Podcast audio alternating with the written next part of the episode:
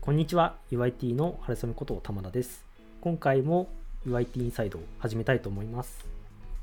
UIT インサイドはユーザーインターフェースとテクノロジーを愛する会社ちゃんのためのポッドキャストです。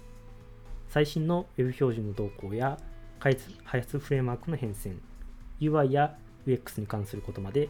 毎週フロントエンドの情報を発信していくことを目的としています。ハッシュタグは、シャープ u i t アンダースコアインサイド。エピソードのご意見やご感想はいつでもお待ちしております。ぜひぜひツイートしてください。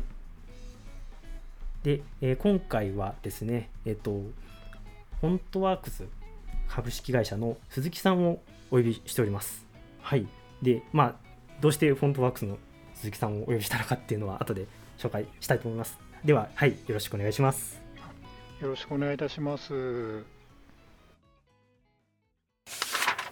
はい。で、今回なんですけれども、ちょっとまあ、毛色が変わりましてというか 結構、あの、ウェブフロントエンドって、あの、意外とそのフォントに関わりが深いと私は思っているんですね。で、はい、まあ、そういった点で、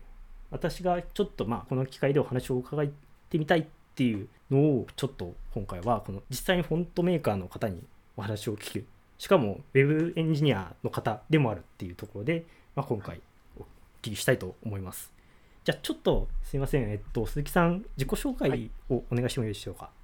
はい、えっ、ー、と皆さんこんにちは、えー、鈴木健と申します。本日はどうぞよろしくお願いいたします。えっ、ー、と今はあのフォントワークスという、えーと、いわゆるタイプファウンドリーというか、フォントメーカーに、えー、勤めておりまして、えーと、そこであのウェブを中心とした開発に、えー、携わっております。で、えーとまあ、どこから話せばいいのかな？あのまあ、一応、キャリアとしては15年ぐらい、あのいわゆるウェブデザインとか、はい、ウェブのフロントエンドに携わってまいりまして、で去年、ちょうど1年前ですね、去年の4月からあのフォントワークスに、はい、えー、転職した形になります、はい、はい。どうぞよろしくお願いいたします。あよろしくお願いします。はい。はい。で、今回はですね、ちょっと、まあ、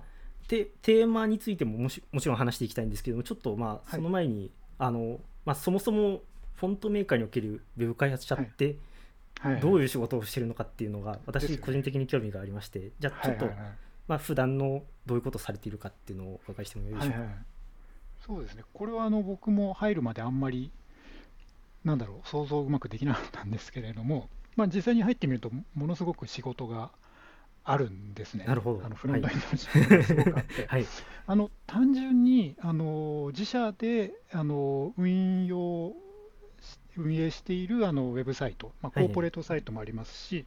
であとはあの、えーと、各種のなんだろうなソリューションといいますか、えーと、フォント関連の商品、例えばレッツとかモジモとか、そういったもののウェブ周りを担当するという感じになりますね。で、あの以前でしたらあのフォントってそれこそ CD ロムに焼いたやつをこう販売するみたいな世界だったんですけど今はまあ完全に Web ベースになっておりますんであのそこら辺の Web での UI のうんと開発だとかそういったところを面倒見るみたいな感じですかね。あなるほどなるほど。はい。はい、あとはあとはあの何ですかねあのー、あんまりなんて言うんだろう。えっ、ー、とフォントを使ったなんか企画というと変ですけども、はい、あのフォンあのフォント周りというかタイポグラフィー周りのなんかこういう企画どうですか？みたいなのをまあ立ててやってみたりだとかそういうこともちょろちょろとやってるという感じですかね。うん、あなるほど。ありがとうございます。はい、そうですね。結構じゃあまあ結構そのフォントワークスのサイトとかも見ると結構すごい最近すごい良くなってますよね。あれとかも。あ れとかも。鈴木さんの仕事なのかなと。結構あのじゃあまあキャリア的には結構 Web の開発者としては長い。でまあ基本的にはそんなに変わりはないって感じですかね、はい、フロントエンドエンジニアとしては、えー、はいはい。いやでも結構あのいわゆるコーディングの時間はだいぶ減って、はい、要するにあの開発に関しても自社だけでは全然その賄いきれないところがありますので、そのパートナー各社さんとこう連絡取ってみたいなとか、あの仕様をどうするんだみたいなのを考えたりだとか、そういうのはすごく増えましたね。うん、そうですね。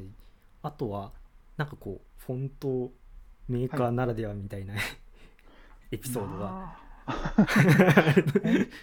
そうですね、まあ、扱ってるものがとにかくあのなん、なんて言ったらいいんだろうな、単純に数が多いんですよね、すごい。はいはい、あのフォント自体の数も多いし、その自社のフォントもあるし、あるいはあの別のフォントメーカーからお預かりしてるフォントをうちのプラットフォームで販売したりもしてるし、はい、でえっと、結構仕様が、フォントの仕様がまあいろいろ今まで紆余曲折あったので、例えばその、えーとなんだ、収録の文字、文字をどこまで収録するかという範囲もいろいろあったりだとか、あのあるいは True タイプ、オープンタイプみたいなフォーマットの違いがあったりだとか、まあ、同じ書体なんだけど、えーと、なんか字形が新しいのと古いのがあるみたいなのとか、まあ、とにかく、ものがいっぱいあって大変みたいなのは日々感じてますね。いやありがとうございます。うんえっと、そうですね。まあ、フォントワークスでは結構、まあ、いろいろなその、まあ、フォントはもちろんそうなんですけども、まあ、ウェブとの境界みたいなプロダクトも、まあ、いくつかあるかなと思っていまして、まあ、例えば、その、あれですかね、フォントプラスのサービスに、あの、そのフォントワークス社のフォントやったりとかっていうのをこう提供しているっていうところとかあって、まあ、いろんなそのフォントメーカーの会社があるかなと思うんですけど、その中でも結構ウェブとこう親和親和性というかウェブにこう力を入れてるみたいなイメージがあってはい、はいはいはいはい。そうかもしれないですね。はいなんかそういったところで、まあ、例えば、まあ、フォントプラスの話もしできればちょっとお伺いしたいなと思うんですけども、そういうところでね、こううんフォントワークスならではみたいなお話とかあったりしますか、はいはいはい。そうですね。えっと、まあ、僕自身もずっとウェブをやってきた人間なので、あの例えば、なんだろうな、あのいわゆる DTP とか、あの紙をやってるみたいな方あととはちょっとなんだろうな、こうキャリア的に若干違うところに来てて、やっぱりあの、えーと、インデザインとかイラストレーターとかもまあ多少は触ったことあるんですけども、やっぱりどちらかというと、そのウェブでのタイポグラフィー、ウェブでの書体の使い方ってすごい個人的にも興味があるところでして、でえーと、そういうのを生かしていろいろできないかなとは日々考えてまして、で例えばですね、あのフォントプラスで先日あの出させていただいたのが、あの混色フォントという一連のフォントがありまして、これあの何かっていうと、あの DTP の世界ではこれ当たり前にやってるんですけど、えーと、日本語の書体と英文の書体をこう組み合わせて、あのえーと、はい、1個の、えー、なんだろうな、その書体として扱って組み版するっていうのがえーと、なんで日本語に含まれている日本語フォントに含まれている数字アルファベットをそのまま使わずに例えばつくし明朝に対してサボンっていうオーブンフォントのオーブンの部分だけ持ってきてこう組み合わせ使うみたいなことがよくやってるんですけどもこれあのウェブでもあの CSS で普通にやれるんですよね。例えばその、えー、平木の角ゴシックとヘルベチカをこう合わせるみたいなことは普通にできるんですけど現状の CSS だとあの えーと、オーブンのフォントが例えばなんかこうサイズ的に小さく見えてしまったりだとか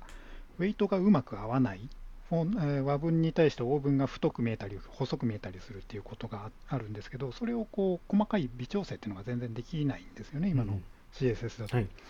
本当にやろうとすると例えばこう手作業でオーブンのとこだけこうマークアップしてそれになんか CSS 当てるみたいな、まあ、そういう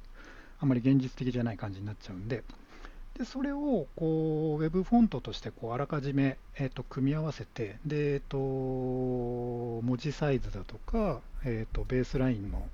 位置だとか、そういうのを調整した上で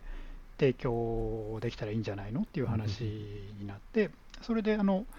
フォントワークスの和文書体と、あとモノタイプさんっていうあの文書体のすごい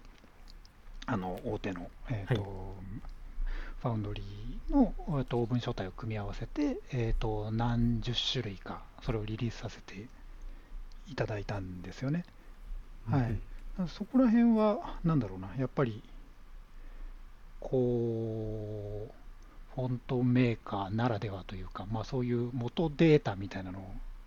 あのこう組み合わせてこう別のフォントにするみたいなことは、やっぱりこうあのユーザーの立場ではあのなかなかできないことだと思うので、うんはい、そうですよね、うん、うん、結構そうですよね。あのフォントってあのもしかしたら皆さんあの知られざる情報かもしれないですけどそういうなんか組み合わせ前提みたいなフォントとかもあったりそうですね。しますよね。はいはい。はいはい、ですよね。例えばそのかなだけ日本語のかなだけのフォントだとか、はいはい、あと漢字は別のフォントと組み合わせて使ってくださいねみたいなのがありますね。はい。そういうのをあの、まあ、CSS だと、まあ、皆さんこのフォントフェースの、まあ、ところで、まあ、このこのあのユニコードのタイプはこのフォントこのユニコードはこのフォントっていうのはそ,、そこまではできるんですよね。ただそ、ね,、こからこううまいことをこうサイズをこう合わせたりとかそういうところっていうのが本当にウェブではそうですね。私たちだけではなかなか難しいっていう。そうなんですよね、えー、いやただこれ組み合わせとか膨大なんじゃないですか？あそうですね。なんであのどうだろう。この辺はあの結構オーブン組版得意な方あのそれを本職のあのブックデザインやってらっしゃるあのコンさんという方にご協力をお願いして、はい。であのこうこういう組み合わせどうですかとかであのサイズとかもあのもうちょっとこうオーブンちっちゃくした方がいいですねみたいなそういうあのアドバイスいただきながら進めたという感じですね。基本的にはまあ本当にやろうと思えば無限にできるんですけどまああのなんだろう結構まあオーソドックスなというか、はい、あの本文書体として使いやすいでかつウェブで使うのでやっぱり、あのシンプルめな例えばとヘルベチカだとかなるほど、あのそういったものがまあ好まれるだろうかなと思ってまして、うん、そういうなんだろうな、まあ、シンプルめというかオーソドックスな感じを中心に、えー、提供したという感じですかね。うん、なるほど、はい。まあ、組み合わせます、まあ、無限とはいえ、まあ、そのウェブ向けの組み合わせっていうのは、ね、まあ、ちゃんと、うん、あのセオリーとしてあるので、まあ、そこからこう提供していくっていう。えー、まあ、でもそのちゃんとそういうプロの目が入ちゃんと入っているっていうところは、まあ、私たちにとってはすごいありがたいなと思います。えー。うん、そうですね。えっとじゃあ結構、はい、じゃフォントプラスの中でも、はい、もうちょっとその何ですかウェブウェブエンジニア寄りな話で言うと、はいはいはい、結構あのフォントってその提供するのが大変かなと思っていて、えー、なんかこうフォントまあそのあのウェブフォントとして公開するだけはできるんですけれどもそこから例えば、はい、まあ、速度的な面でこうあのもう使われなくなるとかいうところとかも、まあ、結構あるかなと、はい、そうですね。まあ、そういうのをなんとか、まあ、解決しようとしてるっていうのが、まあ、例えば Google フォントとかであったりかなと思うんですけれども、はい、はい結構フォントプラスはそういうところもなんか、はい、あの見た感じすごい早いんですよ。まあ、あのありがとうございます。はい、早いかな。すごいなんかこう一覧とかもパッと表示されるし、なんかただ単にそのフォントをダウンロードするだけでは、あのこの速さは難しいんじゃないかなとは思うんですけど、はいはい、フォントカタログのページとかですよね。はいはいはいはい。ここら辺とか、まあ、もしその鈴木さんがこう、はいはい、分かる範囲とかであれば教えていただきたいんですけども。えーと、そうですね、とはいえ結構やっぱり、まあ、難しいのはあの本当おっしゃる通りで、はい。はい、あの 本当にシンプルなウェブサイトだったらそんなに難しくないというか、あのシンプルなあの昔ながらのっていうか、あの HTML と CSS でできたようなサイトだと、本当にそれをこう HTML パースして、で必要なグリフだけこう、なんだろう、送り出すというか、ダウンロードしてもらえれば済む、はいはい、あのサブセッティングしてもらえれば済む話なんですけど、最近はやっぱり難しいのが、そのいわゆるアプリケーション的なウェブサイトが増えたというか、うん、あの動的なウェブサイトがすごい増えた。あのー、普通の割となんだろうな普通のコーポレートサイトとか普通のブログっぽく見えるんだけど実はあの SPA として作られてますとかあの HTML 実は空っぽですみたいなのが結構多い気がするんですよね。でそうなってくると現状の Web フォントのその JavaScript を使ってあの HTML をパースして必要な文字を、こう提供するっていうのが結構食い合わせが悪いところもあって、うん、そこはあのちょっとあの今後の課題ではあるかなと思ってるんですよね。うん、えー、でそこら辺はやっぱりあの Google フォンツのやってるのは一つの回ではあるかなと思うんですよね。うん、そうですね。それはこう CSS ベースであのこうファイルを細かく分割してみたいなあのアプローチを取ってますけれども。そうですね。あれはあの CSS ベースのそういうフォント分割するアプローチで、まあ多分分割の方法とかもすごいななんかこう、まあ、こうノウハウがあるのかなと思うんですけど。あるんですかね。あるんでしょうね。まあ、あとそのさあの最初に言われていたそのまあどの段階でそのどの文字が必要かっていう情報をがどの段階で分かるかっていうところの難しさっていうのは確かにありますよね。そうですね。まあ、あの、まあ、ウェブ全体での課題としては思ってるんですよ。まあ、そういうのをなん、なんていうかね、うん、例えばサーバーサイドレンダリングっていう、そのサーバーサイドで送り出す前にもう、内容をもう把握しておくみたいなテ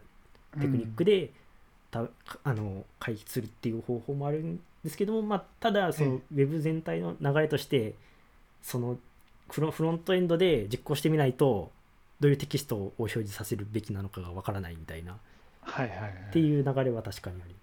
うん、やっぱりそういうところだと特に日本語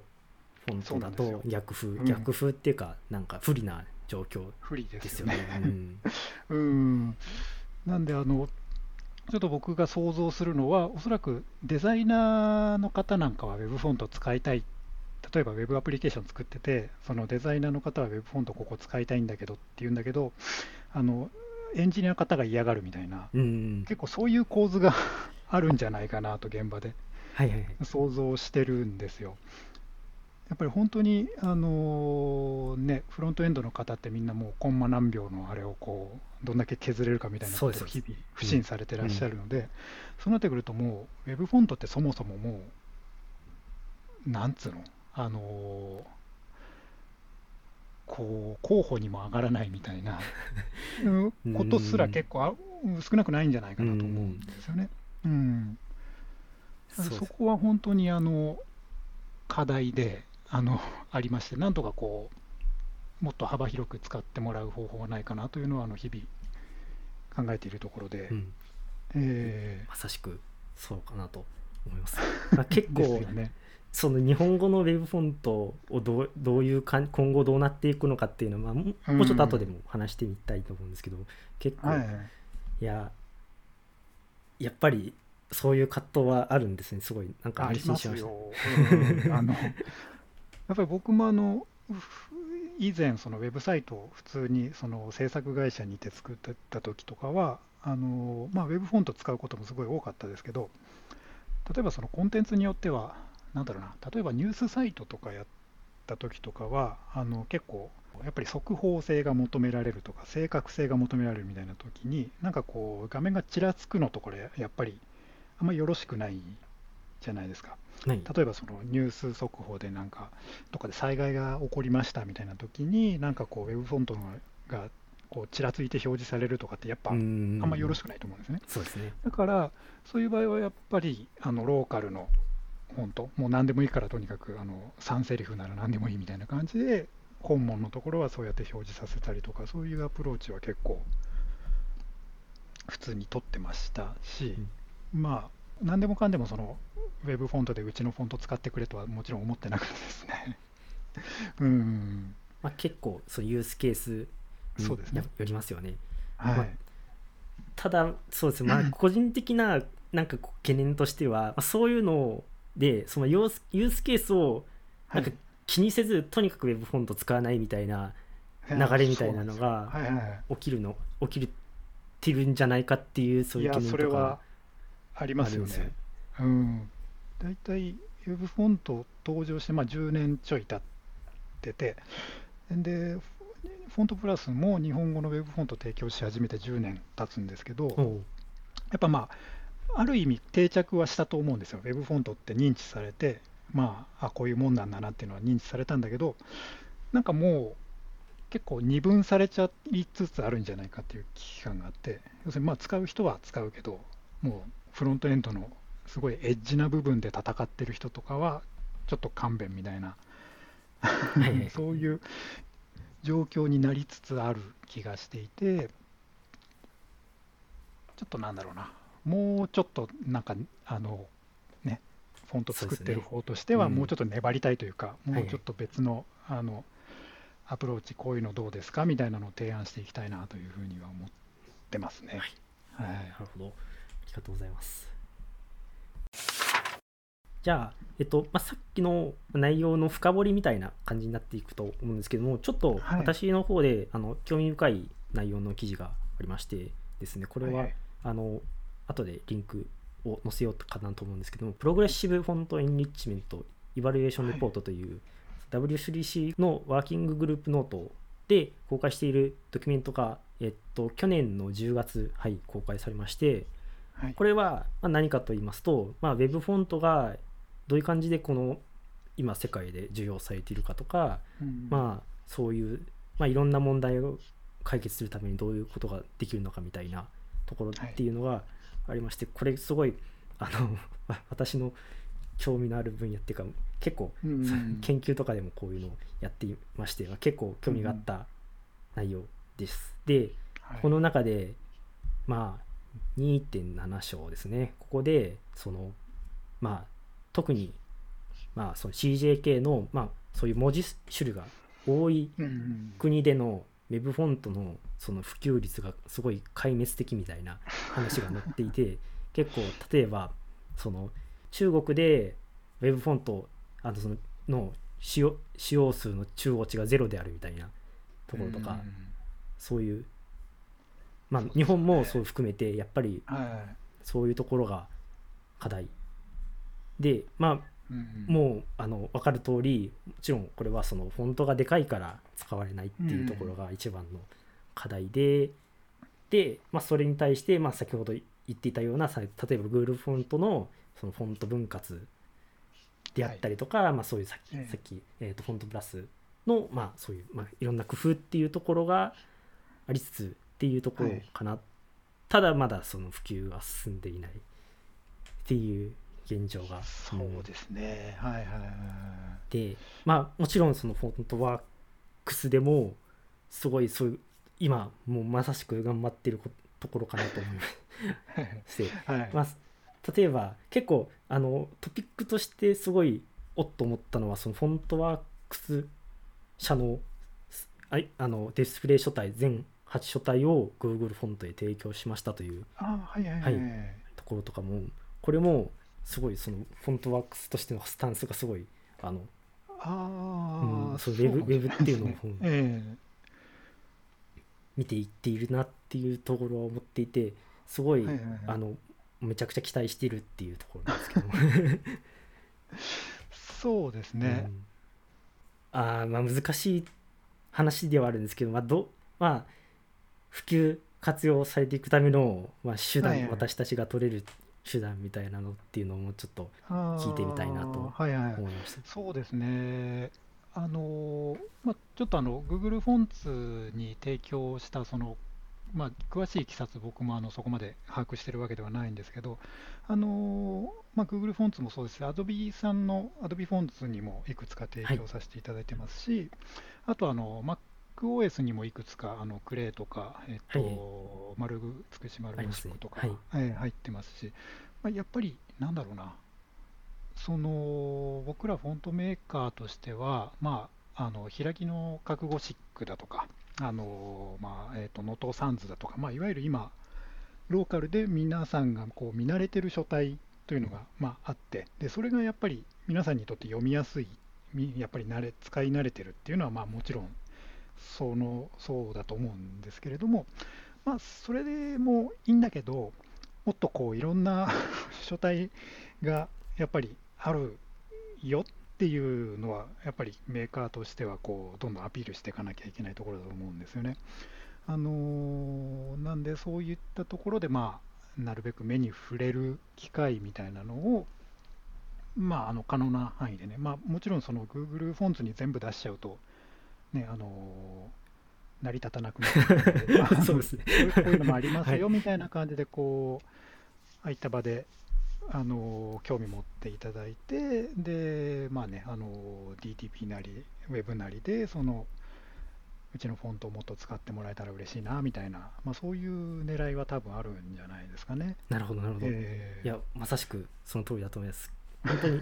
なんか話をさっきも話出たと思うんですけどなんか興味持たれなくなるのが一番あの怖いですよね。すごい。例えばその辺ってやっぱりもう世代にも結構よると思うんですよね。あの例えば今の若い方だともう完全にウェブネイティブ、そのスマホネイティブみたいな方増えてきたと思うんですけど、そうなってくるとこう、初めて触れたテキストがもうゴシック体だったみたいな、いきなり平木の書くゴシックで何でも読んでたみたいな方が結構増えてきても全然不思議じゃなくて、でそうなってくるとこう、なんか明朝体の立場みたいなのが、だんだんこう なんか単純になんか見慣れないものとしてこう、まあ、悪い形しちゃうとこう排除されてしまうみたいなのはちょっと残念だなと思うんですよ。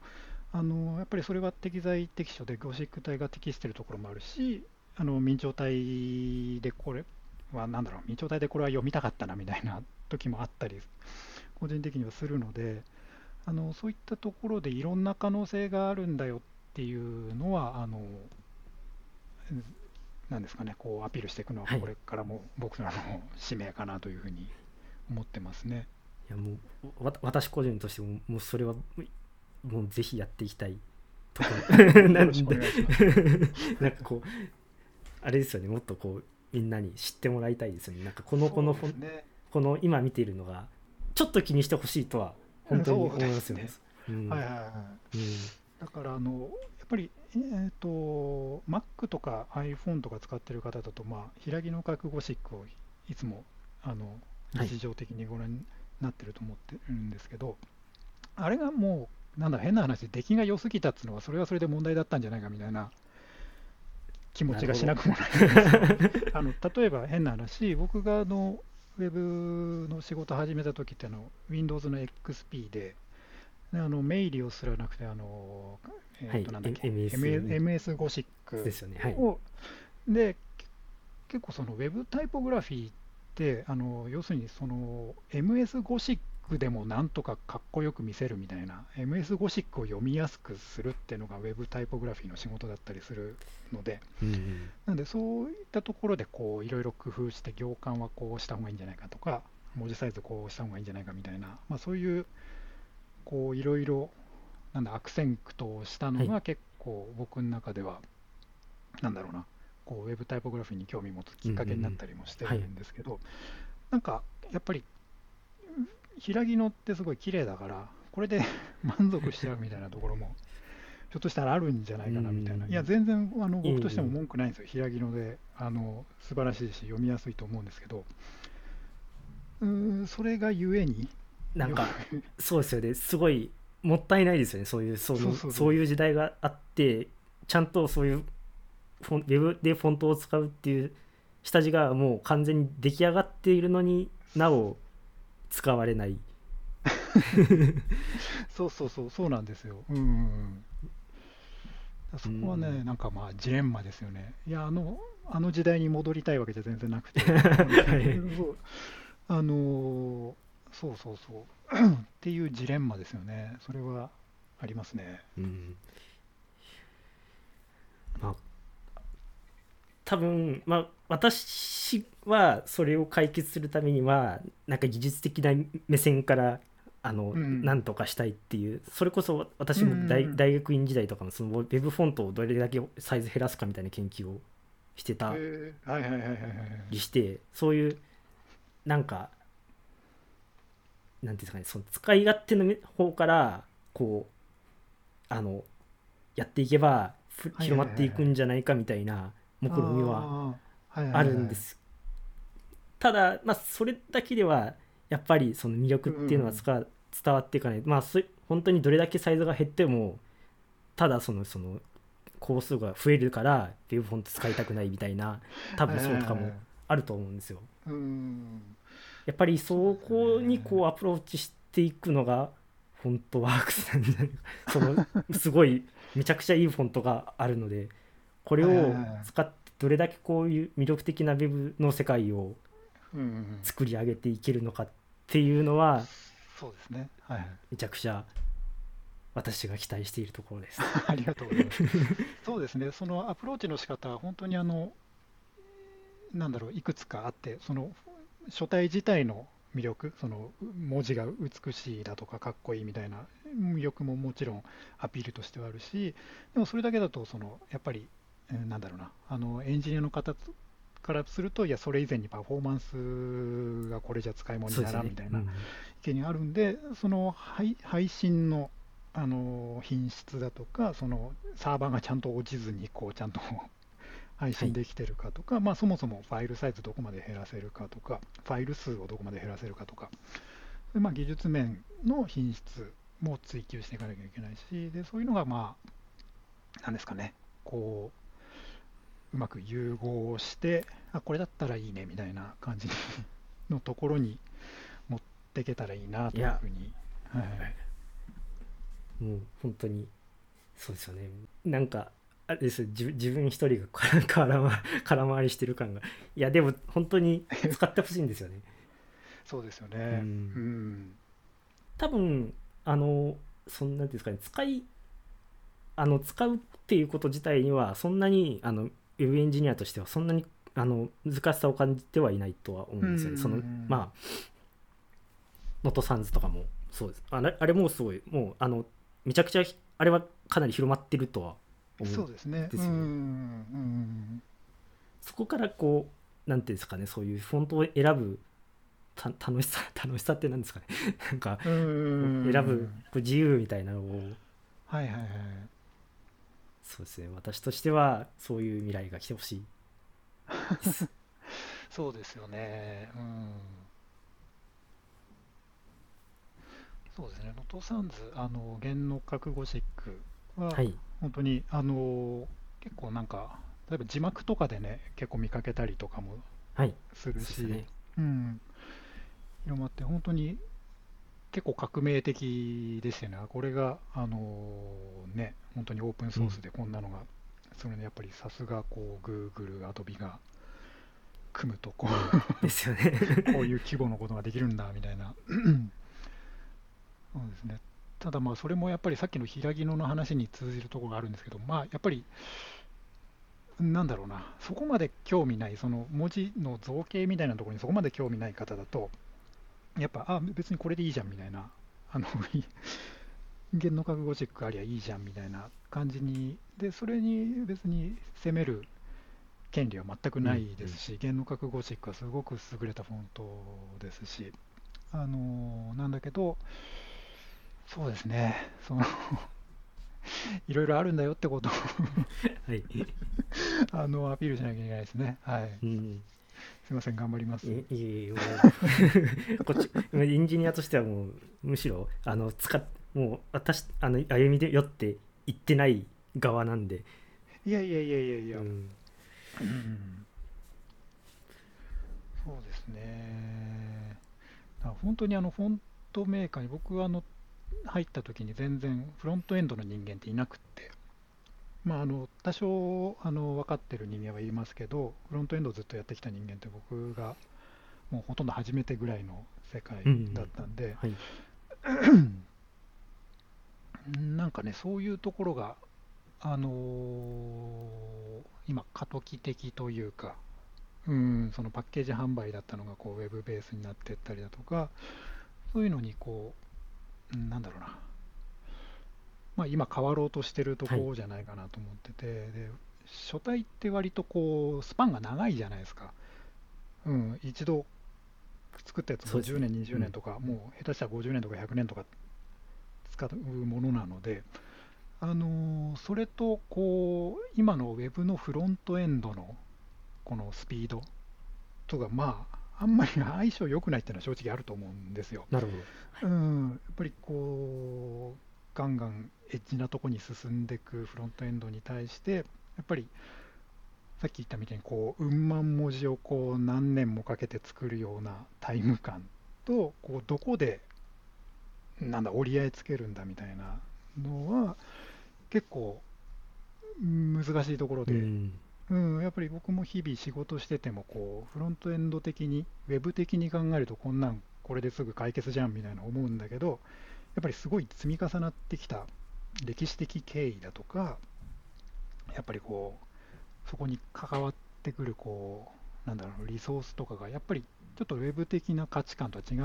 うところがあって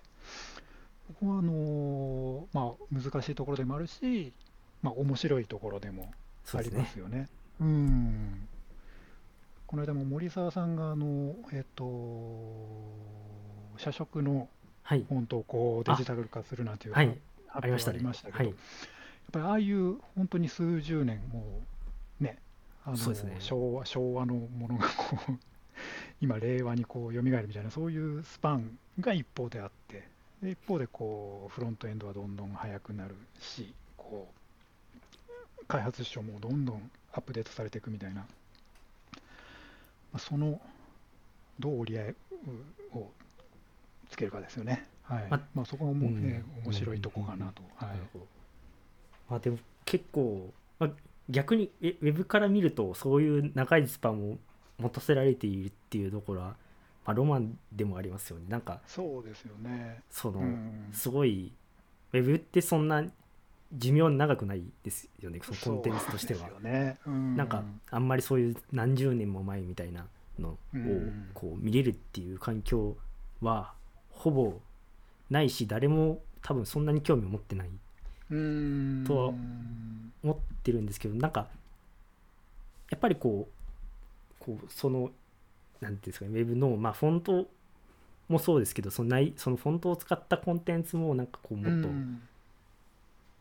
そういうまあウェブそのフォント的なそういう長いスパンで持っていけるみたいななんかそういうところも私たち気にしていけるとすごいいやそうですよねいいですよね。ちょっと話、それは、多分それるかもしれないですけど、あの結構 Web のもともとの理念としては、結構そういう永続的なものだったと思うんですよ。その例えば URL っていうのが一度発行されても、それは未来永劫、そこにリソースがあって、みたいな、うん、その我々のこう知知識みたいなものがそこにこう蓄積されていくんだみたいな、まあ、そういう結構うん、オリジナルな、ウェブのオリジナルなアイデアとしては、そういうコンセプトだと僕は思ってたんですけど、割とこう、なんだろうな、刹那的になってくる、きてる。うん、うんうん、その、うんと、もちろんそのコンテンツをこう捨てる権利っていうのは、捨てる削除するみたいな権利は誰にでもあるんですけども、あんまりそういうこう永続的なものみたいなこうがそんなにそんな人気ないのかなみたいなそういう考え方で、うん、みたいなことは感じますよね。長く長くってことでもないですけどこう、はい、10年ぐらい十何年ウェブを見てきて思うのは。うん、うん。難しい話になってきましたね。い いそいやなんかそのなんかこういうななんですかね。すごいあのフォントの話のはずだったのに。ウェブのいややっぱりなんか歩み寄っていってほしいんですよね。うんうんうん、でも結局そのフォントを僕らはその作ってあの提供してますけどもそれをなんだろうな、まあ、コンテンツがなきゃ本当始まらないわけで文字ただ文字があったってどうしようもなくて本当にあの言葉テキストってものがないとフォントは何の意味もないので、やっぱりそのこれから先、コンテンツというのがどういうふうに扱われていくのかっていうのは、フォントメーカーとしてもあの持っていてしかるべきかなとは思いますね。なんかそうそう私たちもそういう、まあ、エンジニアとしてもなんかこの、まあ、ウェブフォントを使うっていうことじゃなだけじゃなくてそういうウェブフォントを使ったコンテンツをどうやってこうこう長い長生きっていうかまあそういう伝えていけるのかっていうところとかもなんかちょっと視野が広がってなんかすごいなるほどって感じ。うんいいありがとうございます。じゃあ なんか他なんかこう話したいこととかもしありました？宣伝とかでも大丈夫ですよ。あそうですか。はいあのそういったわけであの、フォントワークスではですねあの エンジニアの方とかあのデザイナーの方とか、はい、あの募っておりますので、なんかそういう、えーと、書体とかフォントとかタイポグラフィーとか、そういうのに、まあ、興味ある方。あの、フロントエンドに限らずバックエンドでもあの全然あの大歓迎ですのであの気になる方は声かけていただけると嬉しいです。はい。はい。ぜひぜひ。ぜひぜひ。はい、お願いします。あとはまあ、えっ、ー、と、そうですね、あのー、これ聞いてらっしゃる方は多分フロントエンドの方が多いと思うんですけど、そのフロントエンドでそのフォントを扱っていて、なんだろうな、こう要望とか、あのー、そういうのもしあれば、あの気軽にお寄せいただきたいなと、はい、うん、思います。あの結構やっぱり作ってる方とではなんか思いつかないようなこともやっぱりあると思うんですよね、多分で、それフロントエンドならではの視点で、フォントがもっとこういうふうに扱えたらいいのにみたいなのが、あのお寄せいただけるとすごい嬉しいですね。それを元になんか新しい、うん、ことを提供できるかもしれませんので、あの気軽にあのなんかまあツイッターとかなんでも、はい、はい、あのお寄せいただければと思います。はい。はい、ありがとうございます。いや、私も何かこう、ウェブフォントできることは何かないかっていうのを、はい、これからもちょっと模索していきたいと思います。はい。ありがとうございます。ありがとうございます。で、今回は、えっ、ー、と、ウェブフォントワークスの、鈴木さんにお話を伺いまして、ウェブフォントについて今回伺っていきました。